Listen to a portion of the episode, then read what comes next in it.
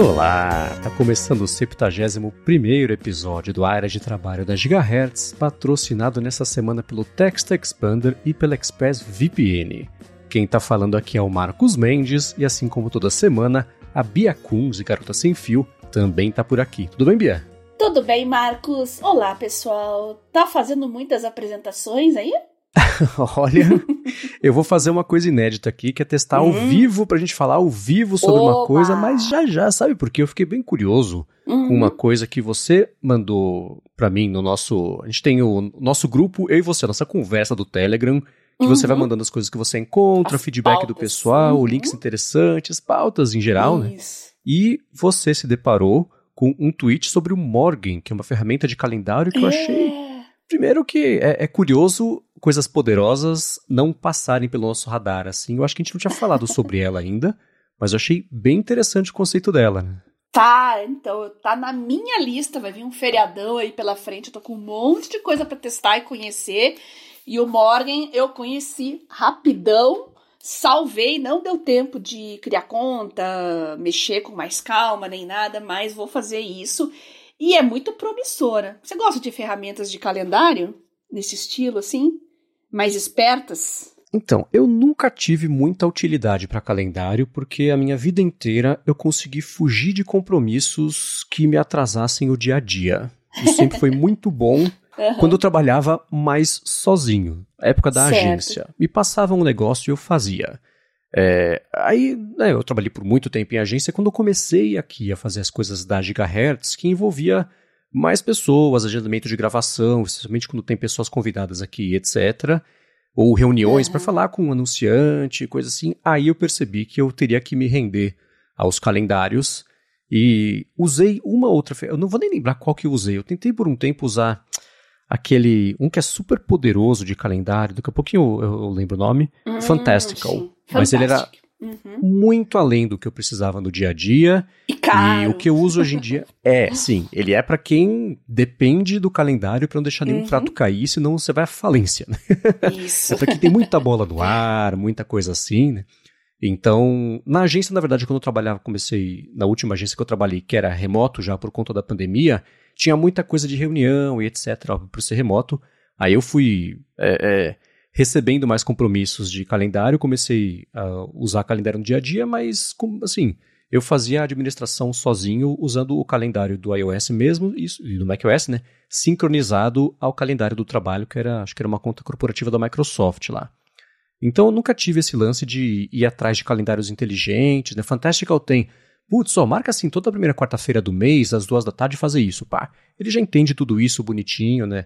Tinha isso que a gente entende hoje como é, IA, que era o processamento de linguagem natural, e já implementava isso. Sempre foi um trabalho excelente que eles fizeram. Uhum. Mas tudo isso para falar o quê? Não. Nunca tive esse uso mais pesado de calendários inteligentes. Hoje em dia eu faço administração manual de calendários, junto com, no máximo, aquele Calendly. Porque eu não tenho o Google Pago, o Google Pago já tem isso, mas o Calendly é um serviço que você liga o seu calendário do Google, coloca lá quais são os seus horários disponíveis, num jeito de, sim, toda segunda-feira das 8 às 5, toda terça-feira das 8 ao meio-dia, depois das 2 às 4. E uhum. dentro disso também sincronizar o seu calendário para saber os horários em que você não está disponível. Aí você manda esse link para alguém, a pessoa vai lá e marca uma reunião, coisa assim, para ficar, eu posso às quatro, puxa, eu posso às cinco, mas aí eu posso às duas, é, né? É, eu usei um serviço parecido, eu tô tentando lembrar o nome, não era esse, era um outro, que eu, na época que eu dava muita consultoria e tinha muita reunião uh, e queriam agendar um horário comigo, eu só jogava esse link, ó, escolhe um horário aí. Aí a pessoa escolhia, preenchia lá e no meu calendário já bloqueava o horário para reunião com aquela pessoa. Era muito prático, excelente. Uhum. Eu vou lembrar o nome ainda. Se alguém Você lembrar, alguém coloca que na descrição. reunião, consultoria, alguma coisa comigo tempos atrás, vai se lembrar. Por favor, me ajude a lembrar o nome desse serviço que eu adorava. Boa. Então, eu nunca usei nada disso, é, mas esse Morgan, ele pareceu ser bem interessante. Você uhum. deu uma espiadinha nele já, ou você é, deixou para ver na semana que vem? Ou, enfim, pós-feriado? Não, só entrei no site mesmo. Tá. Vai ficar pro feriado. Tá, eu vou fazer uma passada rápida aqui de funcionalidades dele para quem já tiver se interessado pelo assunto, né, acho que pode ajudar. E quem testar entre a gente, hoje a gente falar sobre isso, manda os feedbacks pra gente. gigahertz.fm/feedback. Mas o bacana dele, ele não é um, universo sozinho, ele integra, por exemplo, com o Slack, com o Things, com o Outlook, com o Todoist, uhum. coisa da Asana, quem mexe muito no mundo corporativo sabe muito bem que tem muita ah, coisa ali. Verdade. E ele tem um esquema de você pegar as tarefas disso aí, se arrasta e solta no calendário você faz automações já. Putz, quando eu arrastar esse tipo de tarefa, bloqueia quatro horas no meu calendário. Ou então, ah, sempre que eu tiver isso aqui, bloqueia duas horas antes para fazer a preparação, por exemplo. Tem todo um esquema de automação do agendamento de tarefas que eu achei super bacana. Uhum. Ele tem uma funcionalidade que deve ter em outros apps assim, mas que eu achei ótima também, que é integração já com os fusos horários das pessoas que são do time que não estão no mesmo lugar para você saber se está marcando reunião às nove, né? que nem no Slack é que você passa é. o mouse em cima e fala, ó, essa pessoa, o horário dela são 10 da noite. Você quer mesmo mandar essa mensagem ou quer esperar até amanhã, né? Então essas coisinhas assim para trabalho remoto globalizado eu acho bacanas, né? É, ele faz isso de integrar os calendários para equilibrar automaticamente os agendamentos, com disponibilidade, tudo isso integrado num lugar só. É, tempo de deslocamento, né? Uma coisa que dá para fazer, por exemplo, no macOS, eu sei que no calendário dos, das coisas da Apple, você cadastra. Então, ó, tem o, o, o sei lá, no compromisso das três da tarde no lugar tal, né? Me avise meia hora antes, 15 minutos antes. Eu acho que alguns territórios têm integração com situação de trânsito para falar, putz, ó, tá meio pesado o trânsito hoje, sai mais cedo, sai agora que você chega, né? Então essas coisas são uhum. bacanas. E, enfim, tem esse lance de compartilhar horários disponíveis para reuniões, né, para ficar mais fácil de agendar isso de todo mundo. E a parte de workflows programáveis até com a API também pareceu uma coisa legal. Para empresas, uma coisa que eu achei que pode ser muito útil é o seguinte, né? Ele fica de olho, claro, privacidade, etc. Mas vamos partir da premissa de que é uma coisa feita para o bem. Fica de olho nos, no, nas agendas, agendamentos e tempos gastos de todo mundo ali durante o trabalho e sugere para a galera de gestão, ó, essa equipe aqui passou, sei lá, 25% do tempo da semana passada fazendo tarefas de uma forma é, é, fragmentada, que se você unificar tudo isso, dá para ganhar 5 horas de produtividade na semana. Quer fazer isso? Uhum. Então ele faz sugestões proativas para melhorar a produtividade com base em olhar o calendário de todo mundo, que aí sim acho que isso não é uma coisa inédita, eu pelo menos não conhecia, achei bem interessante. Joia, joia. Então tá aí, o Morgan tá aqui na minha listinha, vou testar e no próximo episódio trago as minhas impressões para vocês. Assim como o Des Desktopus. Legal o nome, né? Desktopus. Esse eu uhum. conheci literalmente hoje, no dia que estamos gravando. Chegou para mim, o pessoal marcou. Bastante gente me marcou, aliás, na conta deles no Twitter. Lá eu fui dar uma olhadinha. Muito por conta de termos falado do Gama na semana passada. E o pessoal falando: ó, tem uhum. esse aqui uhum. também, tal, testa, comenta. Então, já salvei aqui também, é uma ferramenta de criação de apresentações com auxílio de inteligência artificial, concorrente do Gama diretamente, né? Então, Sim. tá aqui para testar, mas o Marcos quer testar agora.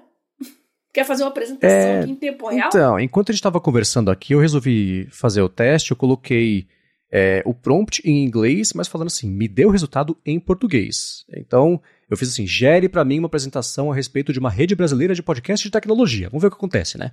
Aí ele começou a fazer esclarecimentos em português. Qual é o objetivo que você tem? Quanto tempo você tem para fazer a apresentação, etc. Aí vem, né? Coloque seu e-mail. Eu coloquei, ele falou: puxa, você tá sem créditos, então assina aqui a 200 reais por mês, que aí você fala, ah, não. então eu não consegui testar ao ah. vivo. Ele não tem um modo gratuito, então é, aparentemente não. Ele me mandou todo, ah. mostrou todo o passo a passo, inclusive com a opção de criar uma apresentação minimalista, é, em modo escuro, uma coisa mais formal, mais criativa. E aí, nesses. É, então eu tentei de novo agora com uma coisa ainda mais abrangente, com só indo pelo que ele sugeriu. Aí ele fala, putz, assine aí. Malandrinho, né? Ficou te atiçando, fazendo um monte de é. perguntas, e você dando dados, informações para ele. Ele, opa, foi mal, não vai rolar agora. Pois Me é. um cafezinho aqui que eu faço para você. Hum. Mas é aquela coisa, né? Quem tem esse tipo de. Às vezes, para você que tá com uma necessidade específica, gastar 20 reais no mês para testar um negócio desse, é. vamos lá, né? Pode poupar é. um tempão aí que você pode investir melhor em outra coisa. E foi isso, inclusive, que o Matheus Guimarães fez, né? Ele mandou pra gente o um feedback falando, a gente comentou sobre o uso do chat GPT para preparar aulas. Ele, que é professor, recebeu oportunidade para dar aulas no cursinho, mas era um prazo meio curto, recebeu material na sexta para fazer as aulas no sábado e domingo, etc. Ele tinha testado já o ChatGPT no passado, não tinha funcionado, era o modelo 3,5, né, que é o grátis, e aí ele usou o que a gente comentou aqui sobre engenharia de prompt, né, até o episódio também com o Elzo Brito, e foi refinando as perguntas, as respostas foram ficando melhores, e ele falou: o resultado final foi melhor da preparação das aulas do que se eu não tivesse usado o chat GPT. Então ele foi usando isso como base para chegar em tópico de discussão para as aulas, aproveitar melhor uhum. o tempo de todo mundo, identificar os pontos principais dessas matérias, né? Ele inclusive usou Gama também, da parte de apresentação, para fazer ajudar aí no apoio visual das aulas. Então tá aí um feedback que eu achei bem interessante sobre os pouquinhos que o negócio ajuda, mas ajuda, né? Uhum. Muito bem.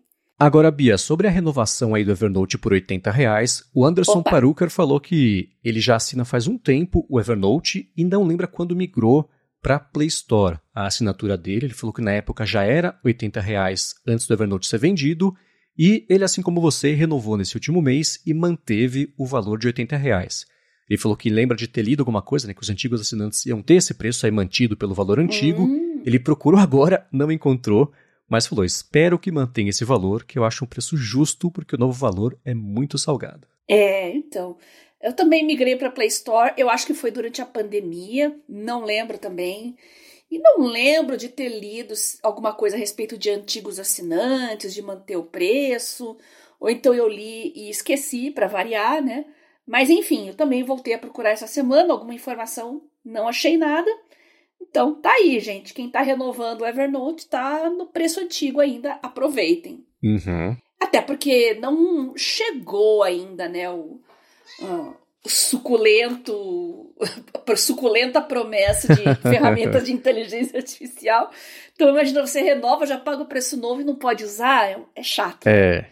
Então, eu acho que tem a ver com isso. Vamos aguardar. Faz total sentido, né? E já que a gente está falando de produtividade de diversos jeitos, deixa eu tirar um minuto do episódio para agradecer ao Text Expander que está patrocinando de novo o área de trabalho e segue com desconto para você ter uma vida mais produtiva. São 20% de desconto para ganhar vida, porque é isso que eles fazem. Com o Text Expander, que é super útil de produtividade, ferramenta que eu já usei, que a Bia também já usou, eu uso todo dia, usei hoje por múltiplas vezes aqui. Você cadastra pequenos atalhos de teclado e aí você substitui isso por textos completos textos maiores, suporte até, por exemplo, a variáveis. Então eu tenho desde o meu e-mail, telefone, endereço, número de passaporte, instalação da conta do gás, que você nunca vai lembrar ou memorizar, nem por que memorizar isso, até coisas mais compridas como respostas padronizadas que tem a ver com a gigahertz, os patrocínios aqui, né? Então eu tenho variáveis para qual que é o podcast, área de trabalho, então o link é esse aqui, o texto é esse aqui, tudo isso com suporte também a formatação, itálico, negrito, links, cores, se você quiser.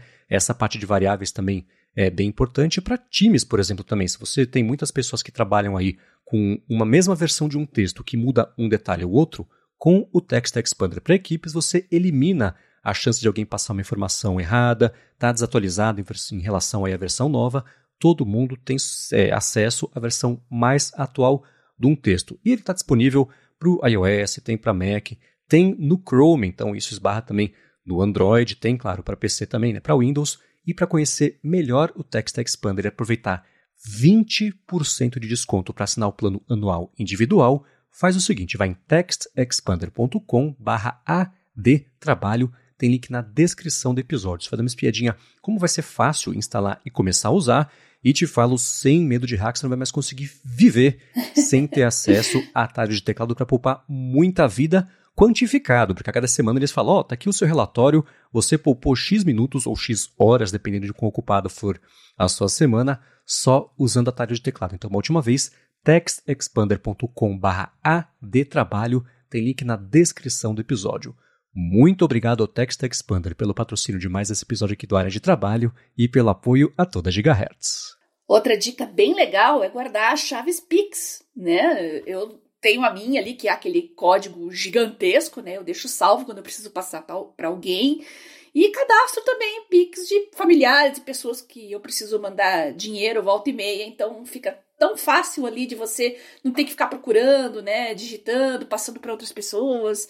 Né? Com dois toques você já expande o código. E também os nossos ouvintes aqui já sabem, né, que nós temos os grupos, o Produtividade Móvel, o Mundo Sem Fio, o meu canal. O pessoal manda uma mensagem para mim lá no meu Telegram, arroba Biacunze, pede os links de todos os grupos e eu, em dois toquinhos, já mando para as pessoas, graças ao Tex Expander. Então, muito obrigada ao Tex Expander por patrocinar o nosso episódio e nos poupar vida. Muito obrigado. E vamos lá, a gente comentou sobre a chegada da Audible finalmente aqui no Brasil. Eia. E você me mandou um tweet do Reinaldo José Lopes, né, que é repórter de ciência da Folha, comentando um outro tweet dizendo aí que o livro A Sociedade do Anel, óbvio do Tolkien, né, narrado pelo hum. Mauro Ramos, que tá bacana, e o Reinaldo falou: "Eu falei, eu falei que tá lindo esse negócio. O Mauro é um espetáculo." É, tem tudo a ver com o que a gente comentou, né, de colocar narradores profissionais que dão aquele charme para narração dos livros. Então a Audible está investindo nisso. Então quem é fã do Tolkien, dá uma conferida lá nos títulos que já estão disponíveis e vocês vão adorar. Boa. E uma coisa assim, o Bruno Casemiro, que apresenta o área de transferência, com a Presneta, que a gente brinca, o área de transferência comigo, com o Rambi Coca toda sexta-feira, ele é dublador e trabalhou e tem trabalhado em diversas narrações aí de livros uhum. justamente para Audible. Quando ele estava fazendo, a gente sabia que ele estava ocupado, não sabia com o quê. Aí lançou e falou: Pronto, agora eu posso agora falar para vocês. Falar. Exato, né? Então, o investimento está enorme para fazer isso. É curioso que eles basicamente estão investindo meio recentemente para lançar o um negócio agora. Parece que não teve tanta antecedência assim. Por isso, inclusive, o Bruno segue cheio de trabalho, ainda bem. E uhum. existe mesmo essa, esse lance de, sei lá, você investir e usar as pessoas certas para tarefas certas sempre vai dar um acabamento infinitamente melhor do que tentar cortar aí um, uma etapa ou outra e gerar um resultado mais ou menos. Né? Então, desde filmes, e eu sei que existe mesmo uma questão aí sobre a comunidade das pessoas que dublam versus, por exemplo, pegar algum ator ou uma atriz muito famosa, mas que não seja exatamente desse campo para dublar, sei lá, é, animação, porque aí vai chamar mais gente, etc. Tem todo um, um drama aí de bastidores que dá para entender. Mas é isso, né? Pessoas que fazem isso é, como trabalho principal estão narrando os livros para a gente poder ouvir e aproveitar muito mais, né? Imagina que legal para livros infantis, né? Tem contadores de histórias profissionais que fazem muito eventos com crianças, que lê livros. Então, imagina é, tirar a molecada um pouco do TikTok e colocar elas para acompanhar esses audiolivros. É muitas possibilidades legais que se abrem. Uhum, sim, sim. Agora, uma notícia que você me mandou nessa última semana, que foi é, o momento. Como é que, é que você falou? O momento avá do episódio? Que surpresa! que foi o Satya Nadella reafirmando né, que abandonar o Windows Phone foi um erro aí, estratégico da Microsoft ah, sob o olhar já dele. Né? Ai, ai, olha, essa história do Windows Phone é uma das maiores pisadas na bola na história da Microsoft, né? Eu sempre tive um rancinho, né? Comento para vocês aqui sempre, né, que o Nadella nunca foi fã de mobile, mas a Microsoft pisou feio na bola quando o, Windows Phone estava ganhando terreno no Brasil numa época que o principal concorrente dos smartphones de entrada era aqueles Galaxy Y, Galaxy Pocket, uns negócios horríveis, horríveis, horríveis que travava, a bateria não durava nada, uh, era um terror. Mas o Windows Phone apareceu em alguns aparelhos de 300, 400 reais na época, né? Tô falando isso acho que 2009, 2010, por aí. Não, um pouquinho depois. 2013, 2014, se eu não me engano. Uhum. Mas eram aparelhos com baixo custo, né? E era um sistema operacional que sabia aproveitar muito bem é, é, os recursos mais enxutos desses aparelhos. Então, ao contrário dos Galaxy Pocket da vida que travava e que a tela não ia para frente, que irritava muita gente, o Windows Phone tinha aquela fluidez, ah, aquele deslizamento suave, você acessava rapidamente os tiles, que eram os tijolinhos ali onde você acessava os aplicativos é, alternava entre um aplicativo e outro de forma muito suave. Então, eles tinham uma oportunidade de ouro em mãos, estavam ganhando terreno. Vi muita gente aderindo a esses smartphones mais populares, né, com o Windows Phone, mas por culpa da própria empresa, né, que não soube enxergar a oportunidade, infelizmente o Windows Phone uh, foi de arrasta para cima, como o pessoal, os jovens dizem, né? e o resto é história. Perdeu, Microsoft, perdeu na dela. Agora chora, chora em cima do leite derramado. É, e não foi só ele, né? O próprio Steve Ballmer também já tinha falado é. faz uns 10 anos, né, que ele se arrependia de não ter apostado no setor. O próprio Bill Gates também falou que foi um erro. Uh, o maior erro da Microsoft foi não ter investido nisso e ter deixado o Android dominar esse segmento aí do mercado. E é, é curioso, né? Olhando para trás, você vê, por exemplo, que ninguém teve a, a, a, confiança de investir muito dinheiro até aparecer o iPhone. Né? Você tinha os telefones celulares que eram feitos para chamada, no máximo mandar SMS e jogar o jogo da cobrinha, e só, né? E aí, uhum. tanto que quando tinha os rumores de que a Apple ia lançar o iPhone, tem lá aquela é, frase super famosa do CEO, acho que era da Nokia, vou achar aqui. Ah, mas uhum. Apple entrar no nosso mercado, eles fazem computador, que sabe de fazer telefone. uhum. E, enfim, né, deu no que deu. Mas é. logo depois que engatou, você viu a Microsoft investindo mais nisso, o Facebook tentou lançar um telefone, a Amazon tentou lançar um telefone, todo mundo perdeu esse bonde, né? No caso do Facebook, ainda bem, já pensou um telefone inteiro do Facebook, que tragédia de, de, de privacidade que seria, né? Uhum. Mas... É, uma época aventaram isso, eu também fiquei de cabelo em pé. Uhum. E a Microsoft, sob o, o, comando do Steve Ballmer, era Windows, Windows, Windows. Ele, um amigo meu da Microsoft fala. O Ballmer era um apaixonado, cego pelo Windows e deixou passar. Ele tomou uma decisão estratégica. O Windows já era o produto mais forte da Microsoft, então perdeu o bonde do mobile e por pouco não perdeu o bonde de nuvem, né? O Nadella é um cara que uhum. entrou e soube reconhecer a derrota aí do Windows Phone, né? Apesar dele ter falado assim, ah, putz, a gente podia ter feito de um outro jeito, investido de uma outra forma, acabou com o Windows Phone. Para investir em nuvem, a Microsoft só tem esse tamanho hoje porque ele fez isso. Vai saber se é, olhar para trás, a gente sempre acha que a alternativa teria sido perfeita e não teria lidado com os problemas que a gente lidou com a realidade. Né? Não, terá outros problemas. Vai saber se a Microsoft seria aí a segunda, ou terceira, ou quarta empresa mais valiosa do mundo se eles tivessem buscado uma outra forma de entrar de cabeça no mercado mobile. Né? Eles teriam a, a divisão do Azure, por exemplo, é, talvez não existisse e a Amazon seria a dominante total do mercado de nuvem com a AWS e a Microsoft não estaria nem lá, nem aqui. Né? Então, eu, eu, eu, consigo entender o arrependimento de não ter feito um produto em placar sob o próprio comando, mas se tem alguém que não tem que se arrepender de nada da carreira, é o Nadella. Ele salvou. O, o legado dele é ter, foi ter colocado a Microsoft no trilho para ver a empresa que ela é hoje, que não deve nada para uma empresa que talvez tenha um mercado mais bacana de telefones. Né? É verdade. Agora, Bia, o Cássio mandou para a gente, a gente comentou sobre as ferramentas inteligentes para fazer apresentação, falamos do Gama na semana passada, a gente comentou agora um pouquinho do, do Dectopus também, e o Cássio falou que sobre o PowerPoint criar apresentações com IA, no aplicativo do Office 365, isso para telefone, ele também tem essa opção. Ele mandou para a gente um vídeo falando: Ó, oh, PowerPoint, cria aí um, uma apresentação sobre Python. Slide 1 é Python para iniciantes, nome do autor. Slide 2, o que é Python? Aí Python é uma linguagem, reticências. Slide 3, características do Python, e botou um Loren Y lá. E o PowerPoint para telefone já gerou a apresentação, deu diversas opções de layout, inclusive uma com uma cobra, que eu suponho que seja uma cobra Python, que é uma situação bem engraçada, né? e eu sei que o Cássio não foi o único a dar uma fuçada aí em Copilot pro Office. É. Diga lá.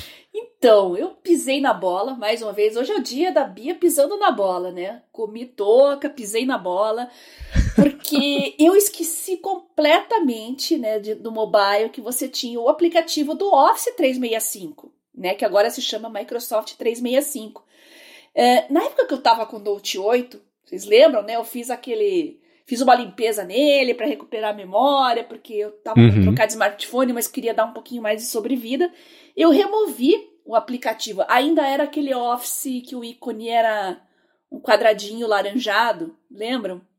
Sim. Eu falei, é, vou tirar isso aqui, vou deixar só o que eu realmente uso aqui, indispensável, que era Word, Excel, PowerPoint e Teams.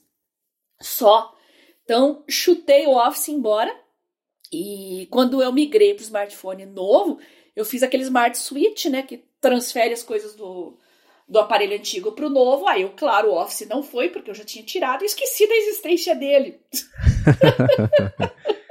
e aí, quando o Cássio mandou, uh, ele mandou uma mensagem no Telegram mandou um videozinho filmando a tela dele também, né? E eu falei, caramba, eu esqueci completamente que tinha o, o, o app, que agora é Microsoft 365. que aí você vai direto ali no mobile, no próprio smartphone mesmo, você vai lá, manda criar uma, uma apresentação em outlines, que é. Esqueci em português como é que se chama, acho que é estrutura em tópicos, né? Que eles chamam. Uhum. Vai ali criar uma apresentação nova, você não abre os slides e vai criando slides. Você monta ali os títulos, né? O título da apresentação, o título de cada slide e os bullets ali de cada slide. Terminou, isso, isso é ótimo para fazer um brainstorm, estruturar a sua apresentação. Terminou de fazer os outlines, pronto, ele monta a apresentação para você, tudo bonitinho, bota o tema, ordena ali os bullets com as, os títulos de uma forma que fique legal, visualmente agradável. Uh, isso não, não é um Gama ainda, não é aquela ferramenta de inteligência artificial totalmente integrada, que você pode conversar no chat GPT, mas é muito prático, você já ganha muito tempo com isso, e eu ia adorar que o PowerPoint também tivesse a possibilidade de é, buscar imagens no Bing, já inserir ali de acordo com o assunto daquele slide. Por exemplo, você está falando sobre um medicamento, ele bosta uma imagem estilizadinha ali de um vidro, de um comprimido, para dar um, um charme no slide, né? Eu sei que na versão uh, online e do Mac, se eu não me engano, também já fazem isso tá? Ele suge, só que ele não coloca direto. Ele sugere algumas imagens ali e você pode inserir diretamente no slide. Então, você tem que buscar, você tem que ir atrás, né? Não é uma ferramenta de inteligência artificial que vai é, deduzir o que você quer, que fique bem claro. Mas é muito legal, é muito prático, você ganha muito tempo ali para fazer apresentações bonitinhas e isso abre aí uma perspectiva grande aí de como vai ser o Copilot quando tiver aí totalmente integrado no Windows, né? Imagina você tá com o Bing ali, já tá com o Bing Chat, já tá com o PowerPoint aberto junto. Você tá pesquisando assuntos ali no Chat GPT, o Chat GPT já pega os PDFs ali, estrutura para você e você manda transferir direto pro PowerPoint, ele já cria tudo pronto, já põe as imagens. Olha, pelo menos esse é o que eu tô esperando pro próximo Windows, né? Eu acho que é o que tá todo mundo, pelo menos, esperando. É a promessa. É, eu acho que é o que a Microsoft está prometendo. Esse é o risco, né? Ela tá. Cada apresentação que ela fala sobre a integração do Copilot nas propriedades dela é justamente essa expectativa que ela está criando. E pode ser que ela não esteja dizendo que é exatamente isso que vai acontecer, mas ela está dando margem para essa interpretação e a gente né, já é. viu Her, a gente já sabe o que esperar de uma parte positiva da adoção de assistentes inteligentes de verdade no mundo da tecnologia. né? é, então... é, ainda mais integrado ao Windows, né? A gente está esperando um Windows totalmente novo, porque aí a gente vai ter o Copilot integrado nas ferramentas Sim. do sistema também.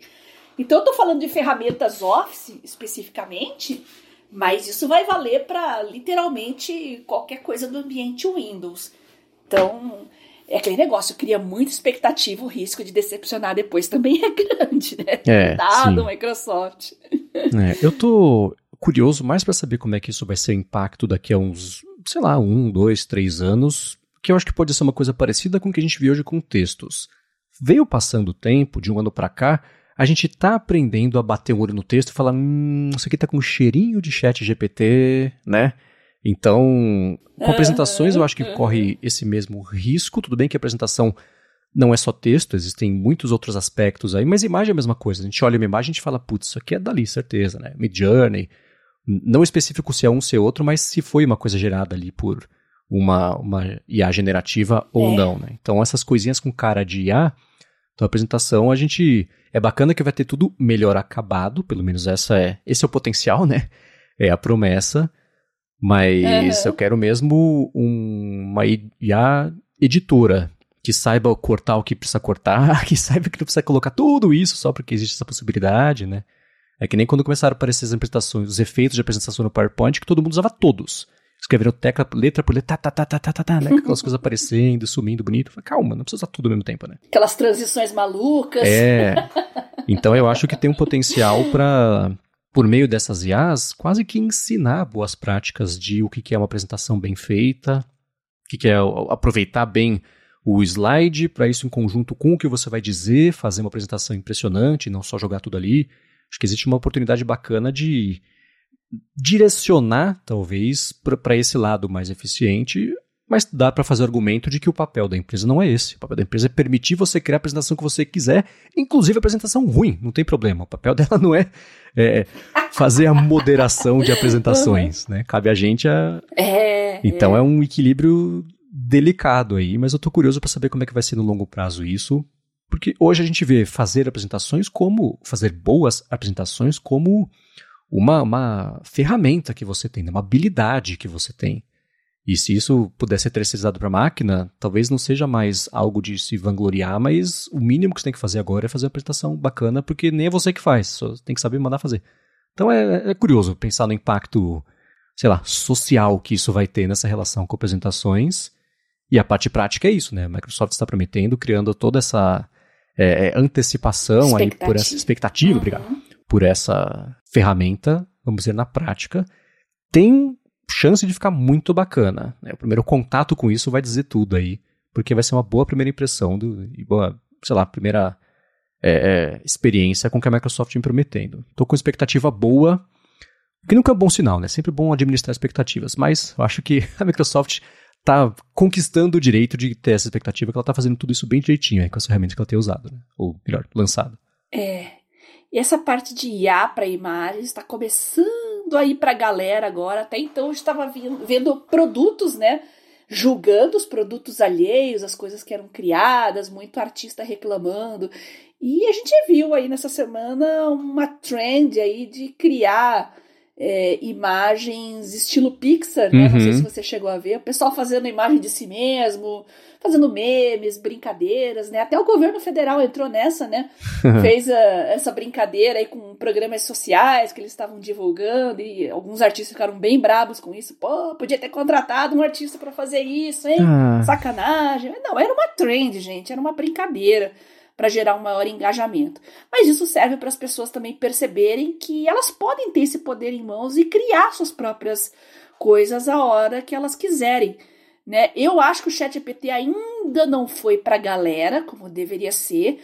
Todo mundo ouve falar, o pessoal tem, alguns têm até um certo medinho, porque não conhece bem até onde tudo isso pode ir. Mas muita gente que se arrisca ainda acha que ChatGPT é Google, né? Então, uh, eu acho que ainda não ganhou terreno como poderia ter sido. Mas com imagens, Marcos, eu não sei se você concorda comigo, parece que isso está mais ao alcance do, do usuário leigo comum, né? O trend da Pixar é a maior prova disso, né? eu vi pessoa de idade, gente que eu conheço, assim, que não é lá muito habilidosa com ferramentas de edição e tal. É, vamos falar sincer sinceridade, né? O tio do Zap. Tinha tio do Zap criando imagens com o Dolly ali do Bing, com uma certa desenvoltura até.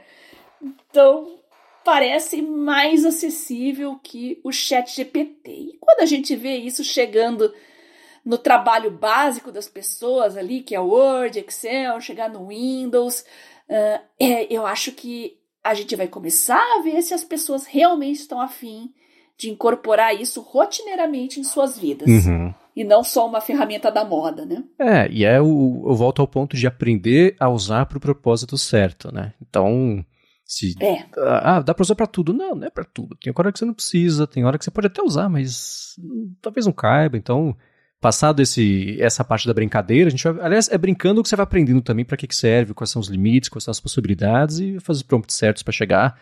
Então, acho que a gente está passando por essa etapa natural. Dá sim para criticar, ah, poxa, podia ter usado artista. Eu acho que a crítica ela é, ela é, mais sobre a criação da tecnologia do que o uso dela para essa coisa específica, que é um meme, é viral, só para só para fazer barulho na internet. Beleza. Amanhã passou, né?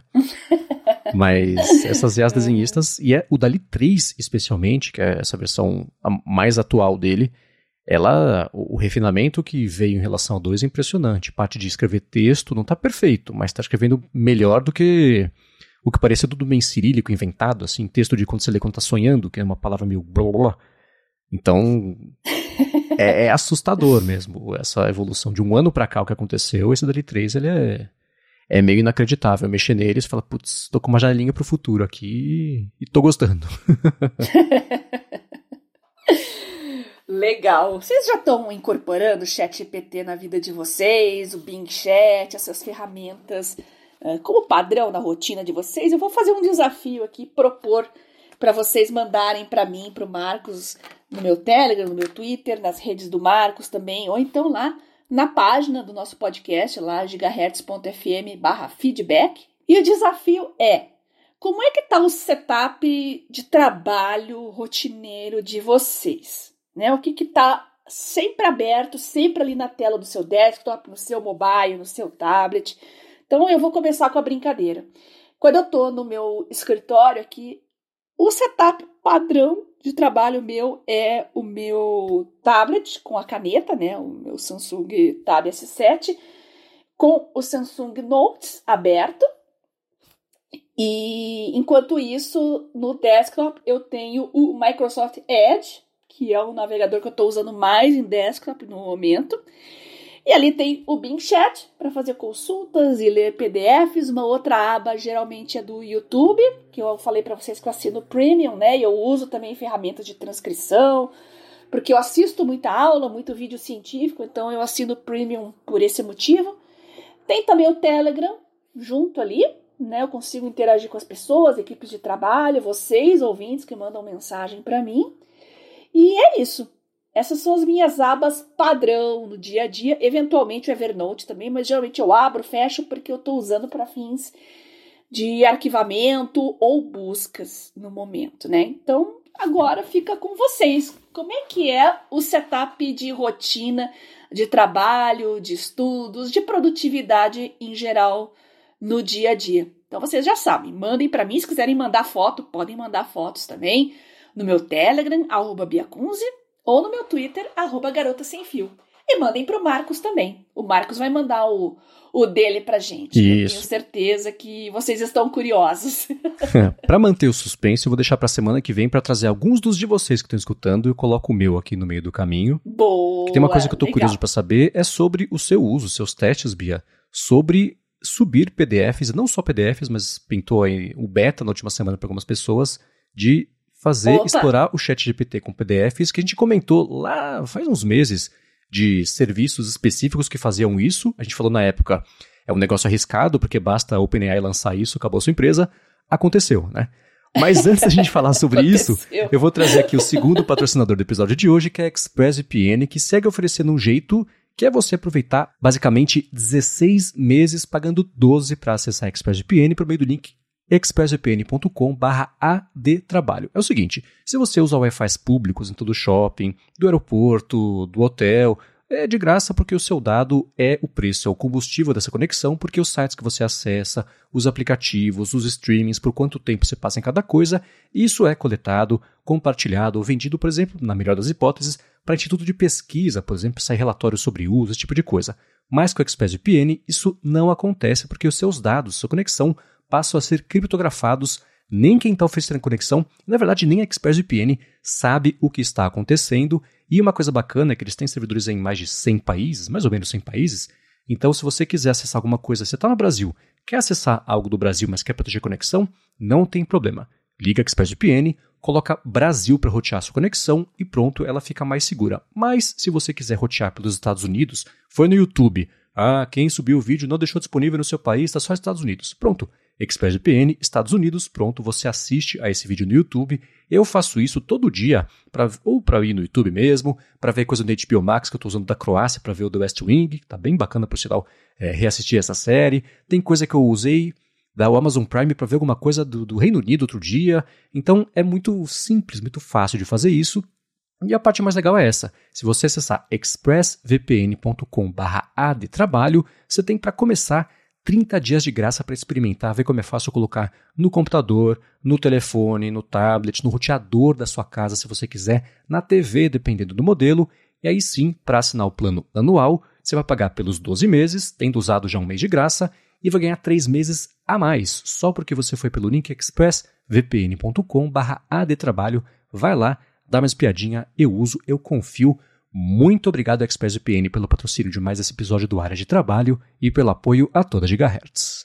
Mesmo que você tenha hábitos bastante saudáveis de navegação, seja safo na internet, é uma experiência interessante também vocês pensarem nas famílias de vocês, né? Filho adolescente, uh, pai, mãe, tio, vô, que não é lá muito habilidoso, né, o tio do zap da sua família, né? Então você pode proteger a sua família também, indo diretamente lá no seu roteador e configurando e protegendo todo mundo que está na sua residência. Então eu agradeço muito o pessoal do ExpressVPN por patrocinar o nosso episódio e também ajudar os nossos ouvintes a navegarem de forma mais segura. Muito obrigado e vamos lá. Me parece que está em beta ainda, mas algumas pessoas estão com acesso ao upload de PDFs no Chat GPT e não só isso, há também multimodalidade, que é um jeito complicado de falar para você interagir direto no Chat GPT com imagem, com arquivos, etc.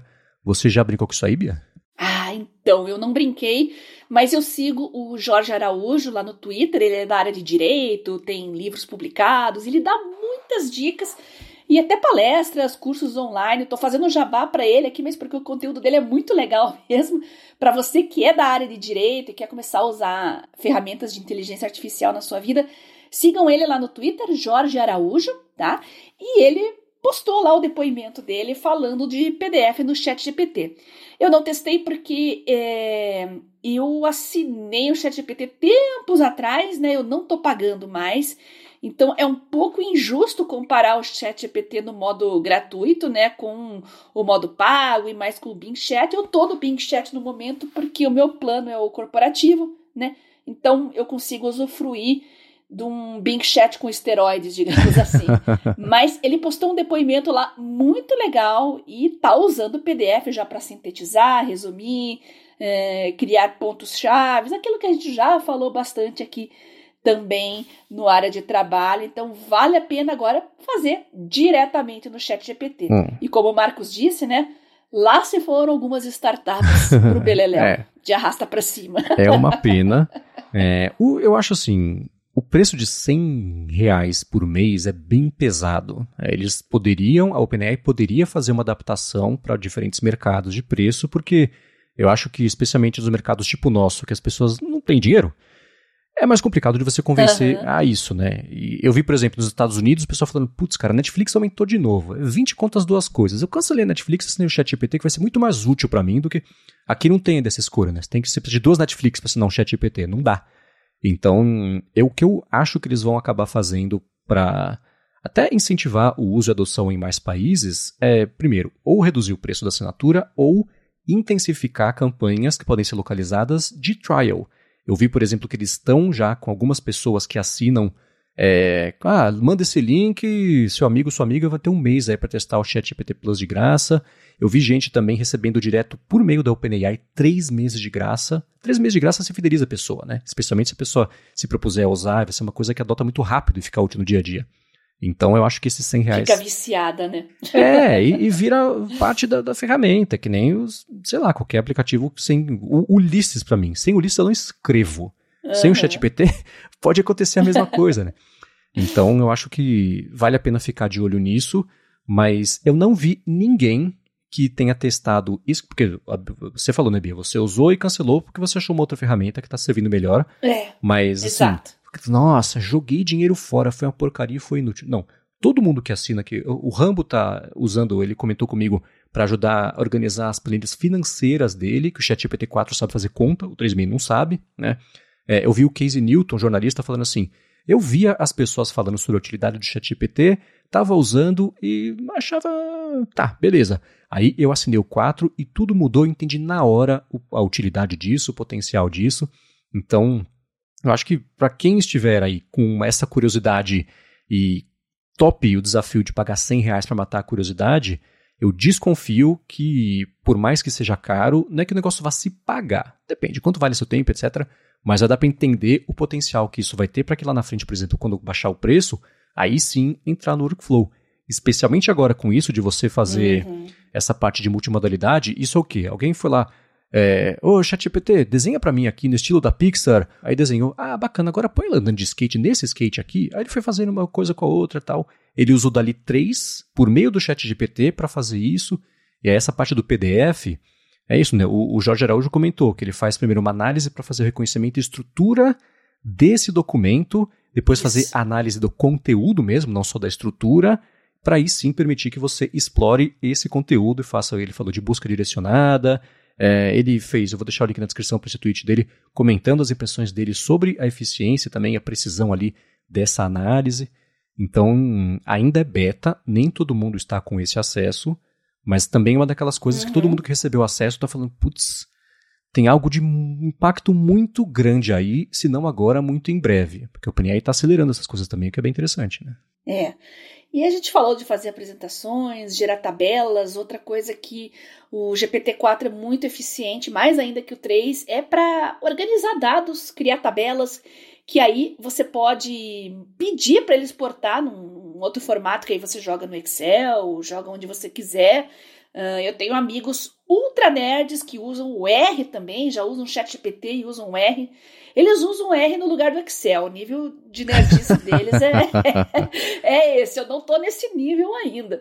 Mas, realmente, quando você acostuma a automatizar as coisas e integrar essas ferramentas umas com as outras, você fica, nossa, eu levava um tempão para fazer tudo isso e eu já terminei, eu já fiz. Então, a minha dica para você que está começando a explorar esse mundo de tabelas, apresentações, PDFs, começa devagarinho, vai lá, pega as suas coisas do dia a dia, não é só fazer teste, ah, vamos experimentar com isso aqui, começa a fazer as suas coisas mesmo. Peraí, vamos, vamos ver se o ChatGPT me ajuda com isso aqui. Como eu já faço com artigos científicos, como eu já gero tabelas, uh, pego os dados, por exemplo, do DataSUS, posso gerar tabelas, ele deixa tudo pronto para mim. Então, são coisas que eu vou incorporando aos poucos e descobrindo mais e mais usos aos poucos. E se você está descobrindo coisas legais, tanto no ChatGPT como no Bing Chat, e que gostaria de compartilhar com a gente aqui, inclusive prompts, uhum. por que não, né? Manda um feedback pra gente, pra mim, pro Marcos, e aí a gente espalha a palavra para os outros seguidores do ChatGPT. Excelente. E uma dica de ouro tá vindo lá da Rússia. Confiem, mas verifiquem. Deixa ele fazer para você, dá aquela olhada, especialmente quando tiver com conta, que é uma coisa que o Rambo tá fazendo, só para evitar, mas tá ficando mais confiável mesmo conforme o tempo vai passando, né? Exato. Bom, para a gente finalizar o episódio, a gente pensou duas perguntas que vocês mandaram lá para o gigahertz.fm feedback, mandaram para a Bia também no Telegram. A primeira veio da Mariana Ventivolio, que falou que a mãe dela, Bia, tem recebido muita propaganda de um smartwatch para controlar a glicemia, mas ela nunca ouviu falar nada sobre isso. Parece que o nome é GlucoTrack. Ela achou um artigo sobre ele, mandou o link, eu vou deixar na descrição para quem quiser dar uma espiadinha. Mas ela falou que não sabe se é confiável. Ela falou que atualmente a mãe dela está usando o Freestyle Libre com NFC no smartphone, mas tem várias vezes que dá erro na leitura e pede para tentar depois. Como é um wearable e é de uhum. diabetes, ela pensou direto em você, Bia, para saber se é confiável. E aí? Eu tenho muita vontade de testar também. E, é, especificamente do GlucoTrack, já vi artigos, já vi explanações, já vi vídeos sobre ele realmente quem usa e o pessoal que testou elogia bastante esse dispositivo. Mas eu sinto falta de poder testar esses dispositivos médicos aqui no Brasil. O acesso ainda é muito restrito, muito limitado. E eu conversei com uma pessoa né, que trabalha com comércio exterior. Ele falou: olha, ainda é um perrengue para importar esse tipo de coisa. Então, ah, o Brasil é complicado, gente. Inclusive, eu fui ver o, o Books também, a gente fez a resenha aqui, né, uhum. Marcos? Uhum. O preto e branco, pequenininho, o grandão, colorido. Uh, vocês mandaram feedbacks pra gente também falando sobre importar, né, comprar, porque sendo considerado livro não pagaria taxas de importação.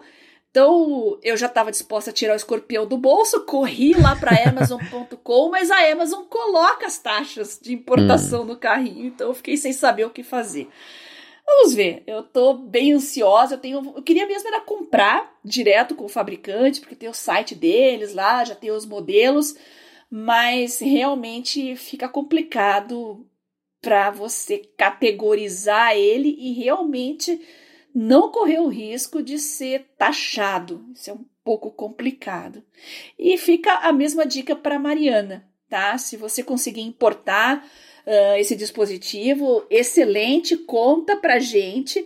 Não posso te dar uma experiência pessoal a respeito disso, só o que eu já li, o que eu ouvi falar, é, gente em redes sociais. Parece bem interessante, principalmente para gerar um engajamento maior do paciente, né? Já que você está com o dispositivo sempre na mão ali, a tendência de você esquecer a fazer as medições, deixar para lá, ah, hoje estou com preguiça, isso é bastante reduzido com esse tipo de, de dispositivo. Então, Caso a sua mãe opte em adquirir esse dispositivo, conta pra gente depois como é que foi a experiência dela, tá bom? Esse mercado de monitoramento não invasivo e medição de glucose é uma coisa que deve dar uma acelerada e ele parece bem desafiador, né? porque a gente vê no caso uhum. da Apple, que eu acompanho mais de perto, especialmente no caso do Apple Watch, já tem, putz, desde o primeiro Apple Watch tem, a Apple está investindo nisso, está fazendo isso. Isso. E nunca apareceu porque é mesmo desafiador. No caso do Apple Watch é porque ele tem que fazer um monte de coisa, incluindo isso no espaço minúsculo versus um dispositivo feito exclusivamente para isso. Claro, tem esses dois universos, né?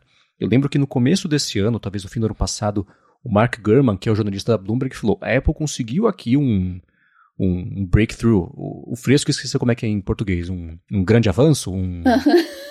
é, é. é um, Verdade. Em, em fazer isso para colocar no Apple Watch, então isso pode aparecer uhum. mais cedo do que mais tarde, e como acontece com uma certa frequência, quando isso aparece, lá começa a aparecer na concorrência também. É, então eu acho que nos próximos anos deve dar uma, uma decolada nisso aí. Eu procurei reviews comparando esse dispositivo com invasivos. Não consegui encontrar, eu achei que ia ser fácil porque é, eu não quero mercadizar umas, uma necessidade de saúde, mas parece um mercado que é meio gigante no mundo, né? Pessoas com, com diabetes. Uhum. Então seria uma coisa interessante de ter. Encontrei estudos a respeito dele e assim, ah, funciona. Então, eu não sei se seria o suficiente para depender a minha vida disso, né? Mas ainda assim, é um, um, um alívio não ter que fazer, ficar furando o dedo para fazer o teste múltiplas vezes por dia. Então, o que eu recomendaria é tentar achar a maior quantidade de estudos mesmo a respeito disso para se informar e não sei se é, tem oportunidade de comprar lá fora, trazer, ver quanto que é. Eu vou caçar aqui o preço, mas ele parece naqueles pequenos deve custar uns 80 dólares, coisa assim. Então, assim, não temos a resposta definitiva, mas quem tiver, quem já tiver testado, por exemplo, manda pra gente, gigahertz.fm barra feedback. Para encerrar aqui o episódio de hoje, o Edson Nakano mandou um feedback muito gentil pra gente, muito obrigado, um abraço pro Edson, e pediu para você, Bia, indicações de sites, blogs, etc., de uso do Samsung Notes, que ele falou que sabe que você é fã, e também do DeX. Ele falou que acabou de adquirir um Tab S9 Plus e como assinante do VIP Samsung, ele falou que tem que dizer que a assinatura vale muito a pena, porque ficou abaixo de 4 mil reais, Verdade. pagando a assinatura uhum. Diamond. Quero saber mais sobre isso, porque eu não sabia nem que existia isso. Você vai me informar sobre isso, Ibia. Ele falou que tem a pretensão de uhum. substituir o PC por ele. Então, dê dicas para todos nós. Então, o VIP Samsung é um clube VIP de membros, né? Que você paga se eu não me engano, é 199 a anuidade e tem direito a alguns privilégios né, dentro dos produtos Samsung, nos serviços. E, inclusive, esse valor acaba sendo todo revertido aí em formato de descontos quando você compra produtos. E eu pretendo assinar também. Agora, com relação a indicações de sites, blogs, etc., de Samsung Notes e de DeX, esse é o tipo de coisa que eu gosto de buscar mais no YouTube. Né? Justamente por ser uma coisa muito hands-on, uh, você quer ver em ação ali na sua frente, né? O YouTube é, é o ideal para isso. Mas tem alguns influenciadores, algum pessoal da área de tecnologia que fala. Acho que os mais famosos falam mais de Apple, né? Mas se você procurar usuário, usuário mesmo, heavy user, você vai achar muita coisa no YouTube. E eu acho que são análises mais imparciais e mais confiáveis, porque são pessoas que realmente usam a ferramenta no dia a dia, não é só uma pessoa, ah, vou receber um tablet aqui, eu vou falar do Samsung Notes, faz uma ou duas notas na vida e acabou a análise dele. né? Eu detesto quando eu pego um texto, um vídeo, eu falo, pô, mas é só isso, isso eu já sabia. É. Não quero saber sobre você e sua vida, quero saber sobre o produto. Exato! Esse é o mal que permeia o YouTube. É, pega essa galera que é heavy user mesmo, que usa, por exemplo, o cara é estudante universitário, uh, os study tubers, tem muita coisa legal. E quando eu voltar com Garota Sem Fio, eu prometo que eu vou fazer vídeos, vou fazer textos também, porque, como você mesmo disse, né, eu sou fã tanto do Samsung Notes quanto do Dex, gosto bastante, então pretendo explorar mais isso e espalhar a palavra também. É, eu acho que eu sou uma grande vendedora do, do S6 Lite, que é um tablet da Samsung que não é o mais recente, mas já vem com a caneta, já vem com uma capinha por mil e acho que tá em torno de 1.200 agora, um preço muito acessível. E eu cansei de entrar em contatos com universitários e estudantes que me pedem dica e eu acabo sempre sugerindo o S6 Lite. Todo mundo me retorna depois agradecendo muito, porque para um estudante, olha, é, realmente é uma mão na roda.